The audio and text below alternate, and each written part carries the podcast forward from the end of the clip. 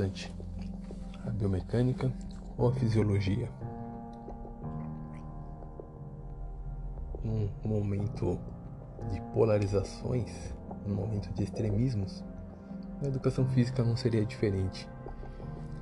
E diversos profissionais batem no peito, amparados com seus títulos acadêmicos, seus PhDs, seus pós-doc e gritam: a minha área é melhor, a biomecânica é melhor. Sou um testemunho da MG. Do outro lado do ringue, temos os fisiologistas e seus eixos emitor, suas vias de sinalização anabólica, enfim. E no meio dessa briga, aí estamos nós. O mais importante não é a biomecânica, a fisiologia ou qualquer outra área da educação física. O mais importante é o aluno. Se o aluno não for direcionado a uma integralidade do treinamento, unindo corpo, mente e espírito, ele jamais adquirirá consciência corporal, jamais adquirirá conhecimento de toda a sua potencialidade.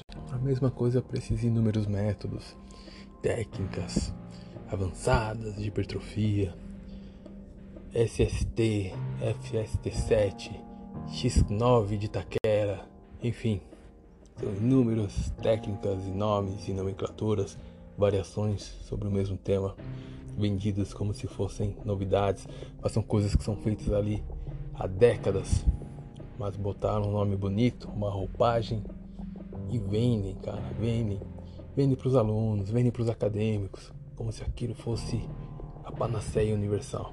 É o aluno mais importante, é o atleta mais importante. É levar esse indivíduo a uma consciência integral de corpo, mente e espírito. A elevar a vontade de potência desse indivíduo. Professor é responsável por isso. O professor que bate no peito e se ampara em técnicas e métodos e jargões é muito limitado. O professor indica caminhos, não respostas prontas. Esse é o papel de todo bom professor. O aluno sempre vai ser o mais importante. Não é o método, não é técnica, não é biomecânica, não é fisiologia. Tudo isso é muito pequeno dentro da grandiosidade da pessoa que está ali à sua frente.